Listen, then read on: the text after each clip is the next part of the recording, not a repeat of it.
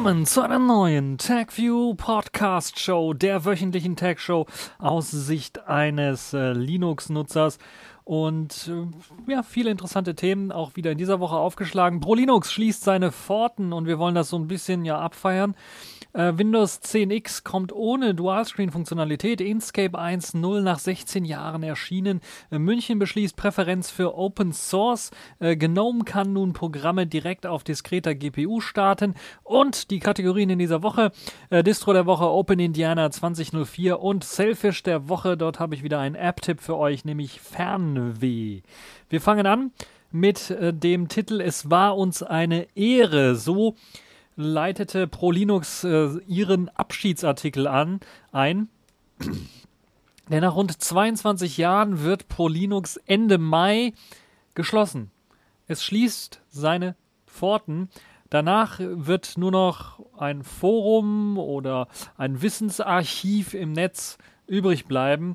Und ja, das ist eben eine ziemlich interessante Entwicklung. Seit fast 25 Jahren gab es ProLinux 22 Jahre im Grunde genommen und noch drei Jahre davor gab es halt noch so etwas ähnliches wie ProLinux, also auch der Vorläufer, die Vorläuferseite. Ähm, und ja, seitdem gibt es dort halt eben auch News rund um Linux und seitdem lesen wir deutschsprachige News rund um Linux und ihr müsst euch das mal vorstellen, dass äh, das Ganze damals vor 22 Jahren begonnen hat, also äh, 1998, um, wenn ich mich nicht komplett verrechnet habe, äh, nein, doch, 1998, 22 Jahre zuvor, also doch eine der Anfangszeiten auch noch von Linux und gerade auch des Internets, des Webs. Einige gehässige Meinungen würden jetzt sagen, ja, die Webseite sieht auch so aus, als ob sie 22 Jahre alt ist. So schlimm ist das Ganze nicht, aber es sieht auch wirklich so aus, dass ähm, ja, die Webseite noch ein altes Design hat, nicht optimiert ist, zum Beispiel für unsere neuen Sehgewohnheiten auf dem Smartphone. Und da schon einige Gerüchte gekö geköchelt haben, die gesagt haben, ja, die machen da nicht mehr viel an der Webseite, nur noch neuen Inhalt reinstellen. Es kann also durchaus sein, dass es jetzt bald zu Ende geht und dass es jetzt tatsächlich auch geschehen. Das ist schade, weil ProLinux war immer eine äh, gute Informationsquelle, wenn es darum ging, im deutschsprachigen Raum Open Source, Free Software und natürlich Linux-Informationen zu bekommen, mit auch Kommentarfunktionalität, die es ermöglicht hat, da sich zumindest auszutauschen zwischen deutschen Nutzern.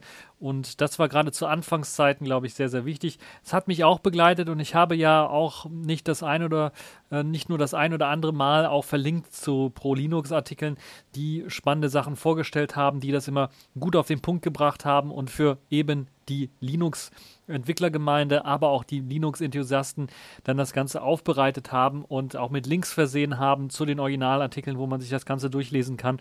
Also wirklich ähm, sehr, sehr lobenswert die Arbeit, die dort gemacht worden ist. Und ja, mit eben dem Dichtmachen von ProLinux stirbt auch so ein bisschen ein Linux-News-Kanal, ein deutschsprachiger zumindest. Ja klar, jetzt werden einige sagen, Golem, Heise und Co., diese Technik-Magazine machen auch immer viel zu Linux, aber ein rein Linux-zentristisches oder Free Software und Open Source-zentristisches, das was pro Linux im Grunde genommen jetzt zu Ende äh, auch war, fehlt im deutschsprachigen Raum. Klar, es gibt den einen oder anderen Blog, aber so eine Webseite und, und dieses, dieses Gefühl einfach dort, ähm, mal eine Community auch zu haben, die versteht, worum es geht, verschiedene Autoren, die da schreiben äh, und eben, dass es nicht vollgeklatscht ist mit Werbung links und rechts, dass es halt eben nicht vollgeklatscht ist mit großen Bildern oder mit Videos, sondern sich rein auf die Textform spezialisiert hat, auch wunderbar auf äh, Smartphones mit Volumenbeschränkungen gelesen werden kann, weil es eben einfach ein einfacher Text ist mit Links und äh, auch meistens ziemlich kurz gehalten geschrieben, sodass das jeder auch verstehen kann, was dort steht. Das ist schon ein bisschen traurig, dass das jetzt zugemacht wird. Und ähm, ja, der letzte Satz ist sehr schön. Wir hatten die unfassbare Chance, eine erfolgreiche Gemeinschaft aus der nächsten Nähe über Jahrzehnte beobachten und teils auch mitgestalten zu dürfen. Es war ein Privileg, für das wir uns bei vielen bedanken wollen. Danke an Gefährten und dann wird eine Liste aufgezählt und so weiter und so fort. Es war uns eine Ehre. Es war mir auch eine Ehre. Danke für die tolle journalistische Arbeit von ProLinux, das Ganze aufzuarbeiten. Und Sie arbeiten ja noch weiter bis Ende Mai, habe ich ja gesagt. Und dort gibt es weiterhin eben auch äh, Artikel zu lesen. Ähm, unter anderem zum Beispiel ein Artikel über äh, München und Linux beispielsweise, über StarMaker Office, was ich hier gerade sehe, das Wayland Book, das jetzt kostenlos zur Verfügung steht, Updates ähm, verschiedener Linux-Distributionen, Inkscape. Also ihr seht immer nah am Puls der Zeit und sehr viele Themen, die ich hier in meinem Podcast anspreche, findet man eben auch äh, bei ProLinux. Und das Tolle war ja auch für kleine Projekte, äh, Trinity Desktop beispielsweise, sehe ich hier gerade, ähm, Fairphone mit iOS, äh, CentOS, Manjaro, LXQt oder auch mein Neptune-System hatten sie immer ein Ohr offen und haben immer einen Artikel auch aus dem Boden gestampft quasi und äh, online gestellt. Man konnte News einreichen, die wurden dann auch tatsächlich aufgenommen und äh, dankhaft aufgenommen und dann auch äh, ja teilweise natürlich in veränderter Form veröffentlicht. Also eine wirklich tolle, tolle Geschichte. Ich weiß nicht, ich war nicht sehr aktiv im Forum, sondern meistens habe ich da hier, hier und da mal Kommentare hinterlassen. Das war es dann aber auch schon. Deshalb äh, kann ich dazu leider nichts sagen. Aber ihr könnt mir ja eure Erfahrungen mit ProLinux mal schreiben und vielleicht wart ihr auch im Forum aktiv und habt vielleicht auch als Autor dort gearbeitet. Das würde mich mal sehr stark interessieren. Was sind so eure Gefühle? Was habt ihr alles so erlebt bei prolinux.de? Und ähm, ja, werden wir so etwas demnächst noch irgendwie haben, erleben dürfen, so eine unabhängige Newsseite, die eben sich auf so ein Thema fokussiert oder ist damit Schicht im Schacht, ist damit Ende. Ja, hoffen wir es mal nicht. Aber ich wünsche natürlich von hier aus allen Leuten, die an ProLinux gearbeitet haben, erst einmal viel Gesundheit natürlich in diesen Zeiten und natürlich auch, ähm, dass sie eben etwas Neues finden, wo sie dann halt eben ihre Energie und äh, ihre Zeit hineinstecken können und dann auch froh sind, das dort hineinstecken zu können. So, das also muss ich nochmal loswerden. Machen wir mal weiter und äh, machen wir den 360-Grad-Schwenk, nee, 180-Grad-Schwenk. 360 Grad wäre nicht so gut. 180 Grad Schwenk und kommen zu Microsoft und einer Technik-News. Microsoft ändert nämlich das Konzept für Windows 10 X. Das neue Betriebssystem soll zunächst für Mobilgeräte mit einem Bildschirm auf den Markt kommen und nicht wie ursprünglich gedacht mit oder für Dual-Screen-Geräte kommen. Das heißt, im Grunde genommen hat Microsoft ja im Herbst 2019 angekündigt, Dual-Screen-Geräte wie das Surface Neo auf den Markt zu bringen und dafür eine extra Windows-Version zu codieren, die sich eben dann Windows 10 X nennt, speziell für diese Konzepte abgestimmt. Und jetzt kommt die News hoch, ja, wegen Coronavirus wird das wahrscheinlich doch nichts und wir machen da was anders. Und wir werden weiterhin äh, den Fokus auf äh, Windows 10 X und dessen Entwicklung legen, aber das wird jetzt auf herkömmlichen Notebooks und Tablets mit nur einem Bildschirm laufen. Und da frage ich mich ganz ehrlich, what the fuck? Die wollen also eine neue Windows-Version, Windows 10 X auf den Markt bringen, die eben für Tablets und für Notebooks ausgelegt ist. Ja, was ist denn da es schreit quasi nach Windows äh, 7. Ne? Was war das? Windows 7 oder Windows 8? Diese komische Kachel. Es schreit nach Kacheln. es ist also so ein Moment, wo man das Hauptfeature, weshalb man überhaupt eine neue Windows-Version entwickeln wollen würde, eben diesen Dual-Screen-Support, das streicht man raus. Was bleibt denn dann übrig? Ja. Und das hat einer auf den Punkt gebracht. Es ist in Windows, äh, Microsoft hat einfach einen ähm, Tiling Fenstermanager für Windows geschrieben. Und so ist es im Grunde genommen auch, wenn man sich die ersten Bilder davon anschaut. Es ist im Grunde genommen nur ein Tiling Fenstermanager für Windows, also mit dem einem etwas verändert, leicht veränderten Startmenü und der Möglichkeit, dass man halt Fenster automatisch anordnen kann. Und das war es dann eigentlich auch schon. Jetzt ist es nichts Verwunderliches, weil eben auch viele OEMs diese doppelfaltbaren Bildschirme äh, sich nicht auf Windows 10 X äh, eingeschossen haben und da auch keine wirkliche Entwicklung beigesteuert haben oder gewartet haben. Zum Beispiel hat Lenovo bereits auf der CES angekündigt, dass das ThinkPad X1 Fold, also dieses zuklappbare, was im Grunde genommen zwei Displays hat, nicht mehr Windows 10 X auf den Markt kommen würde. Das heißt, man würde da nicht warten auf Windows 10 X, sondern es wird mit normalen Windows-Versionen einfach ausgeliefert. Und ähnliches hat auch äh, Dell vorgehabt und hat auch in dem Konzept Duett und Konzept Ori äh, so etwas auch äh, umgesetzt bereits schon. Und dort läuft auch einfach ein Windows, normales Windows. Warum man jetzt ein Windows 10 X braucht, ist jetzt war denen schon nicht sehr klar und wird jetzt noch unklarer, weil jetzt ist halt eben dieser Dual-Screen-Support auch weg. Also das Einzige, wo es überhaupt denken, denkbar wäre, äh, daran ähm, das mit einzubauen. Aber naja, also Windows 10X, ähm, wir werden sehen.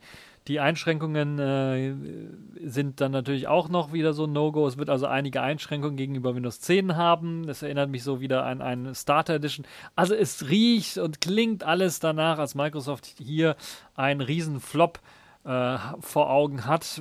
Es, ihr könnt euch mal selber anschauen, die Videos, die es von Windows 10X gibt. Äh, ob das so wirklich überzeugend ist, ich wage es mal sehr stark zu bezweifeln. Ganz anders dabei ist aber Inkscape, das Vektor-Editierprogramm, Open Source Vektor-Editierprogramm, ist jetzt in Version 1.0 erschienen. Und interessanterweise nicht nur für Windows und Linux, wo es ja auch schon in den ja, Vorversionen, vor Version 1 äh, gab, sondern auch für macOS ist es jetzt rausgekommen. Und das ist eine ziemlich interessante Überraschung, also auch für die Entwickler, die unter macOS dann ihre Grafiken entwickeln wollen, äh, ihre Grafiken, ihre Vektoren zeichnen wollen, die können das jetzt machen. Version 1.0 ist jetzt rausgekommen und das ist eine Besonderheit, weil es quasi 16 Jahre in Entwicklung war. An der Version 1.0 hat man jetzt, glaube ich, drei Jahre dran gearbeitet und hat da ziemlich viel Arbeit reingesteckt, vor, vor allen Dingen den Wechsel von Python 2 auf Python 3 hinzubekommen. Und äh, das hat halt eben zu vereinzelten Problemen auch bei Erweiterungen geführt und könnte immer noch zu Problemen führen, falls ihr das äh, benutzt äh, oder spezielle Erweiterungen habt, die eben noch auf Python 2 basieren und das Programm selber aber Python 3 ähm, äh, zumindest für die Erweiterung benutzt. 20 äh, Sprachen unterstützt das Programm und äh, ja, die macOS-Version ist noch eine frühe Entwicklungsvorschau-Version und ähm, sollte deshalb auch so behandelt werden. Windows- und Linux-Versionen sind stabil. Und gestartet ist das Ganze alles ähm, als ja, auf einem Hackfest in Boston und Inkscape hat eben äh, laut eines Blog-Eintrags in äh, äh, ja, das dort gestartet, das Projekt, und ähm, also die Version 1.0 wurde dort gestartet, so wie ich das verstanden habe. Und jetzt sieht es so aus, dass äh, auch nicht nur äh, die 1.0er Version fertig ist, sondern auch die Transition von GTK 2, wo das Programm drin geschrieben worden war, auf GTK 3 wurde ähm, geschafft. Das bedeutet eben auch, dass hochauflösende Monitore unterstützt werden. High DPI, gerade für ein Grafikprogramm macht das natürlich Sinn und auch äh, die GTK 3 äh, Dialoge für, für Auswahl von Dateien und so weiter und so fort sind natürlich auch mit integriert. Der Werkzeugkasten des Programms wurde neu geordnet und neue Echtzeit-Pfadeffekte wurden hinzugefügt, wie zum Beispiel der Versatz von Ausschneiden favorisierter LPEs, also Pfadeffekte, äh, lassen sich markieren und so schneller finden. Äh, die Geschwindigkeit wurde verbessert. Bei der Freianzeichnung können jetzt Flächen gedreht und gespiegelt werden und, und und also eine ganze Reihe von Funktionen. Wer sich schon mal damit beschäftigt hat, der weiß, dass es ein wirklich gutes und interessantes Programm ist. Und ich benutze es, wenn es darum geht, irgendwelche äh, Grafikdesigns zu machen, sehr, sehr häufig. Teilweise sogar etwas häufiger als GIMP, weil die Bedienung mir etwas mehr liegt. Aber ja, das ist halt jedem äh, seins. Und das Tolle in der ganzen Geschichte ist halt eben, dass man SVGs exportieren kann. Man kann äh, Bilder importieren, man kann äh, BMPs, also Bitmap Bilder in, in Pfade umwandeln, in SVGs quasi umwandeln. Eine schöne Sache. Und PDFs lassen sich nun auch äh, öffnen und äh, anklickbare Links äh, und Metadaten exportieren. Und im Webbrowser können äh, neue Paletten und Verlaufsgitter dargestellt werden. Auch eine sehr interessante Geschichte. Und ja, Text soll jetzt auch besser funktionieren, also man kann mit Text besser umgehen und äh, zahlreiche Aspekte vom Textauswahlwerkzeug wurden verbessert und natürlich auch der SVG-Export, der jetzt auch äh, mehr Features äh, unterstützt. Insgesamt also ein sehr spannendes äh, Release. Diese Version 1.0 von Inkscape kann ich allen nur ans Herz legen, das mal auszuprobieren, das Programm. Und äh, unter Linux äh, gibt es sicherlich einige Distributionen, die das bereits ausliefern. Und dort kann man sich das Ganze herunterladen und einfach mal ausprobieren. Es gibt auch eine ganze Reihe von Videotutorials, die auf der Webseite selber verlinkt werden. Wer also da ein bisschen mit einsteigen möchte, der kann sich das Ganze anschauen. Ist eine sehr interessante Geschichte. Bleiben wir bei einem Programm für Linux kommen wir zu ja, mehr Open Source und Linux-Wagen in München. Äh, nachdem das Linux-Projekt so quasi abgesägt worden ist, es läuft ja noch, es wird ja, es ist immer keine Transition zu Windows äh, übergegangen, hat man jetzt entschieden, nachdem halt wieder neu gewählt worden ist, dass die Landeshauptstadt nach dem Linux aus dann doch zurück zu Open Source und äh, zu Public Money, Public Code äh, gehen möchte, das von der FSFE, der Free Software Foundation Europe, geförderte Programm äh, oder geforderte Programm Public Money, Public Code umsetzen möchte. Dabei geht es darum, dass eben für offizielle oder öffentliche Gelder, die bezahlt werden, dann natürlich auch öffentlicher Code erstellt wird, der von jedem genutzt werden darf. Und das ist natürlich sehr unterstützenswert. Da habe ich ja auch schon mehrmals von berichtet, dass das ähm, eine Sache ist, die man äh, fordern und fördern sollte. Und jetzt hat der Stadtrat in München auch noch äh, bei den vergangenen Kommunalwahlen im März unter der Führung von äh, Grünen und SPD äh, sich geeinigt in einem Koalitionsvertrag darauf, dass wo immer technisch und finanziell möglich, setzt die Stadt auf offene Standards und freie Open Source lizenzierte Software und vermeidet damit absehbare Herstellerabhängigkeiten. Also der Schritt zurück zu Open Source, wie das dann aussehen wird konkret, ob dann jetzt der Wechsel vom Wechsel zum Wechsel wieder rückgängig gemacht wird. Das wage ich mal zu bezweifeln, aber es sieht momentan auch so aus, dass sehr, sehr viele Linux- oder Linux-basierende Kisten immer noch laufen und wahrscheinlich auch länger laufen werden, weil der, der Umschwenk hin zu Windows halt einfach noch nicht gegeben worden, äh, gegeben ist. Sie haben es einfach nicht hinbekommen, muss man ganz ehrlich sagen, weil es ist auch nicht so einfach zu machen. Und äh, ja, wir werden mal sehen. Im Herbst 20, 2017 hat ja die SPD zusammen mit der CSU eben äh, die Windows-Migration äh, wieder eingeläutet und das Ende der, des äh, Linux-Projektes somit besiegelt. Und äh, wie es jetzt aussieht, äh, weiß man noch nicht, weil Ende, 22, Ende 2022 soll halt dieser Umstieg gelingen. Aber ob das wirklich funktionieren wird, wir werden sehen. Und auf welche Version jetzt tatsächlich migriert wird, ist ja auch so ein bisschen fraglich. Also ich bleibe auf jeden Fall am Ball, wenn es da was Neues und Interessantes gibt. Ich hoffe, sie werden das nicht in den Sand setzen. Machen wir mal weiter und kommen wir zu, äh, bleiben wir bei Linux im Grunde genommen und kommen zur Hybridgrafik. GNOME kann nämlich nun Apps automatisch auf der diskreten GPU starten. Also falls ihr so ein Hybrid-Grafiksystem habt, ich weiß, alle erinnern sich an Linus Torvalds und dem Fuck You Nvidia Ausruf, äh, weil eben Nvidia da ja ihre Hybridkarten sind ja meistens Nvidia und Intel-Kombinationen keine ordentlichen Treiber bereitgestellt hat. Mittlerweile hat sich das Blatt so ein bisschen gewendet und Nvidia ist jetzt mit dabei. Aber so richtig, ja, First Class Citizens ist das jetzt immer noch nicht, habe ich so das Gefühl. Da gibt es immer wieder Probleme mit. Aber Hybrid-Grafiksysteme sollen jetzt immer besser unterstützt werden und jetzt soll auch die Integration in die Desktops besser erfolgen und jetzt halt, äh, halt GNOME auch ein, ein ein neues Feature erhalten, das es einem ermöglicht, automatisch zu erkennen, ist das Programm jetzt eben ein Programm, was eben auf der diskreten GPU laufen soll. Und dazu gibt es eben eine Spezifikationserweiterung in der Desktop-Datei, die es einem erlauben soll zu äh, wissen, dass jetzt dieses Programm auf der diskreten GPU laufen sollte. Und die Option heißt Prefers Non-Default GPU. Und das soll es eben ermöglichen, dann auch automatisch Programme äh, die eben diese Option, dieses Bit gesetzt haben, in den Desktop-Dateien automatisch eben auf der diskreten ähm, Grafik lauf, äh, laufen zu lassen. Ähm, die Desktop-Umgebungen, ähm, ihr kennt ja GNOME und Linux äh, und, und KDE Plasma und Linux, das ist immer ähm, die, die, größten und die werden das auf jeden Fall unterstützen. Die werden also das wahrscheinlich dort auch mit einfügen.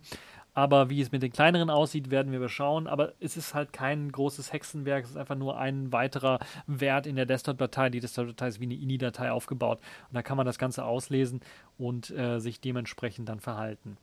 Äh, bisher mussten Nutzer immer ihre Anwendungen, die auf der diskreten GPU laufen sollten, beispielsweise Spiele, dann auch explizit anwählen, dass die auf der Grafik, auf der extra GPU laufen sollen und nicht auf der internen Grafik. Und das soll es jetzt äh, nicht mehr geben. Mit der neuen Version GNOME 336 ist das einfach per Mausklick möglich. Das wird also dann äh, automatisch, wie eben auch Windows, Windows hat so ein ähnliches System, dann äh, merken, dass diese Anwendung die diskrete GPU braucht und wird dann darauf umschalten. Also das eine, glaube ich, eine gute Entwicklung für alle Hybrid-Grafikkartensysteme. Ich würde immer noch die Finger davon lassen, aber für die Leute, die jetzt vielleicht die Finger nicht davon gelassen haben und jetzt so ein System haben, sicherlich eine positive Nachricht, äh, wenn es darum geht. Und ja, da sind wir eigentlich auch schon am Ende, sind wir schon mal durch mit den News für diese Woche. Und ich nehme mir mal einen Schluck Wasser und verkünde jetzt die Kategorien in dieser Woche. Und da legen wir los mit einer Distro in dieser Woche, die aufgeschlagen ist, die ziemlich interessant ist. Es ist nämlich keine Linux-Distribution, keine FreeBSD-Distribution, sondern eine Open Solaris-Distribution. Open Indiana ist rausgekommen in der Version 20.20.04.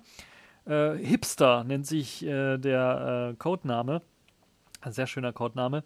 Und die neue Version ist rausgekommen, kommt mit einigen Veränderungen daher. Zum einen wurden viele System-Software-Sachen auf Python 3 umgeschrieben und ähm, die Installationsmedien liefern kein Python 2.7 mehr aus. Das heißt, die alte Python-Version ist raus und man kann sie immer noch nachinstallieren, gerade für Software, die noch Python 2.7 braucht, aber standardmäßig ist Python 3 mit dabei.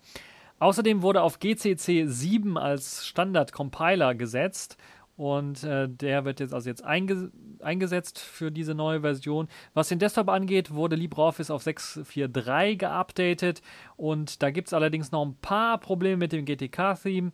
Und äh, ja, das, deshalb wird jetzt das Gen VCL Plugin-System äh, standardmäßig benutzt und man kann mit dem GTK 3 Plugin so ein bisschen rumexperimentieren, äh, wenn man möchte. Dazu muss man aber noch eine extra Variable setzen. Äh, VirtualBox auf, auf Version 6.1.6 geupdatet, eine ziemlich, glaube ich, aktuelle Version und äh, es gibt aber da auch einige Probleme, die werden auch angesprochen, was jetzt der direkten VNC ähm, und Non-EFI-Guest-Support angeht. VLC ist in Version 3.0.10 mit dabei, NTFS-Procs wurden auf eine neue Version gehievt und 32-Bit-Versionen von den äh, Basic, äh, äh Basics mh, hm, von Xorg-Tools wurden gedroppt. Das heißt, ihr kriegt nur noch die 64-Bit-Variante. HP-Lib wurde aktualisiert, Rhythmbox wurde aktualisiert. Es sind alles etwas ältere Versionen, HP-Lib 3.19.12 und Rhythmbox 3.4.4. Ist das die alte Version? Ich weiß es gar nicht. G-Streamer wurde auf jeden Fall auf eine neuere Version gehievt, 1.16.2.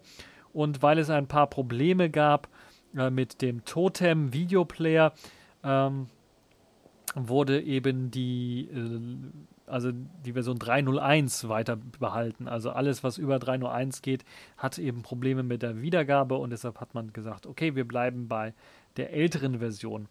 Und man hat jetzt auch einen eigenen Totem Fork gemacht, der es einem ermöglicht, halt eben mit Hilfe von Patches dann auch die äh, Bibliotheksabhängigkeiten zu Python 2.7 aufzulösen.